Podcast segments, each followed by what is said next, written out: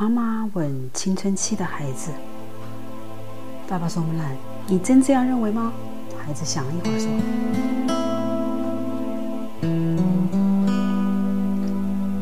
真的，我还真没这么想过。但爸爸说说多了就不小心快了。”妈妈又问：“一家人互相影响，那到底是爸爸好的影响我们这个懒的，还是我们懒的影响到爸爸了呢？”我晕了，好像互相影响，我们也没爸爸说的那么我们讨论过。爸爸说：“妈妈啥都不做的事儿，还记得吧？”是的，其实你不是啥都不做，只是没老爸做的那么多那么快而已。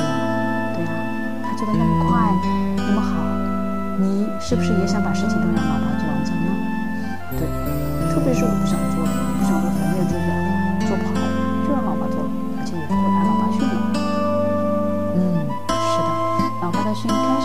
说这事我们做不好，然后开始算总账。算到后来，一句关总，你怎么总是做不好？这让你想继续改进呢，还是算了？嗯，反正我是越来越不想做了，做也是敷衍做。嗯，我也是，开始会觉得累了，很不想动。反正怎么做，老爸还是会训，都是他做的好。我也是有这一点，你这么说还真这样。也是慢慢吃了很多亏才明白。原来这就是催眠，广义的催眠哦。好玩不？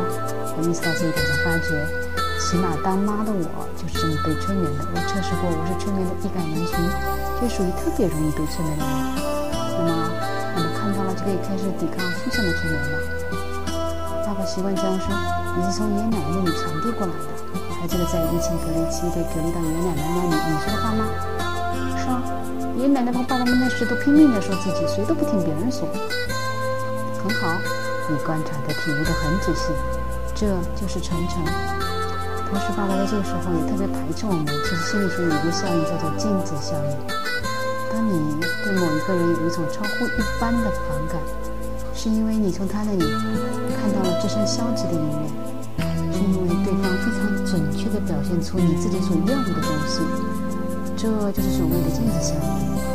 我知道了，就是你原来你说的，说别人就是说自己。对啊，你记得很好。所以爸爸说你的时候，你就学会了闭嘴。是的，你以后别和他反驳了，我担心你们互相说会吵起来，不会离婚吧？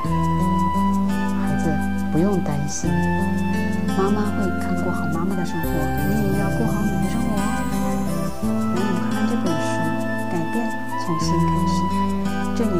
下六种因素，决定了你将会多么强烈的排拒自己：一，你的父母无法区分你本身的价值与你的行为；二，父母将攸关个人需求与安全的问题与道德混为一谈；三，父母传达负面信息的频率；四，父母管教的一贯性；五，来自父母的排拒；六，言语上的虐待与排拒。今天谈完了，有机会我们再聊，这样才能真正懂得如何抵抗负向催眠喽。关注我们，后续青春期亲子对话继续哦。